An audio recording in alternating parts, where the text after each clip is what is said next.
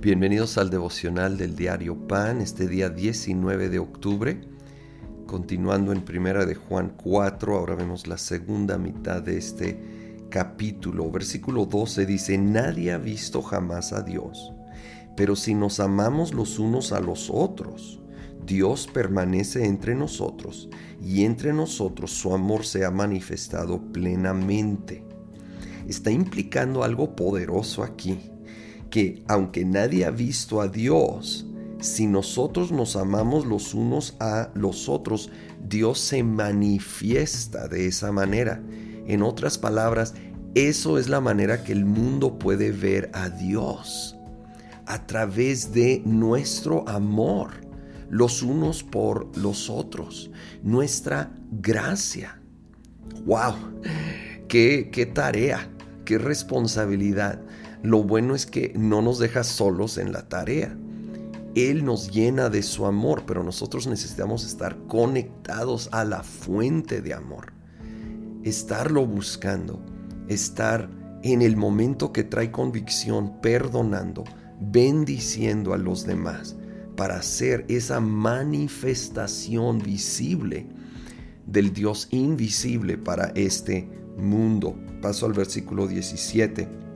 Ese amor se manifiesta plenamente entre nosotros para que en el día de juicio comparezcamos con toda confianza, porque en este mundo hemos vivido como vivió Jesús. Ojo, en el amor no hay temor, sino que el amor perfecto echa fuera el temor. El que teme espera el castigo, así que no ha sido perfeccionado en el amor. Nosotros amamos a Dios porque Él nos amó primero. Es muy conocido esta frase, en el amor no hay temor. Y el mensaje eh, está diciendo que el temor muchas veces está relacionado con temor al castigo.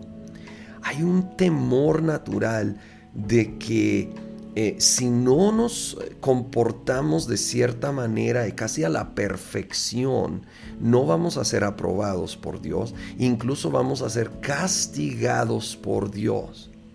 Pero eso no es la realidad del Evangelio. Y dice que el perfecto amor, el saber que somos amados incondicionalmente por Dios, que Él no es allí un, estricto, duro maestro buscando castigarnos, sino un Padre amoroso.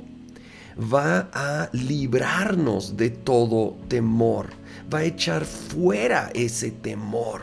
Y tú y yo vamos a vivir en esa confianza, en esa seguridad como hijos amados otras porciones hacen la comparación entre un hijo y un esclavo, que nosotros no debemos de vivir con una mentalidad de esclavo que vive en temor al castigo, sino como hijos, sabiendo que somos amados.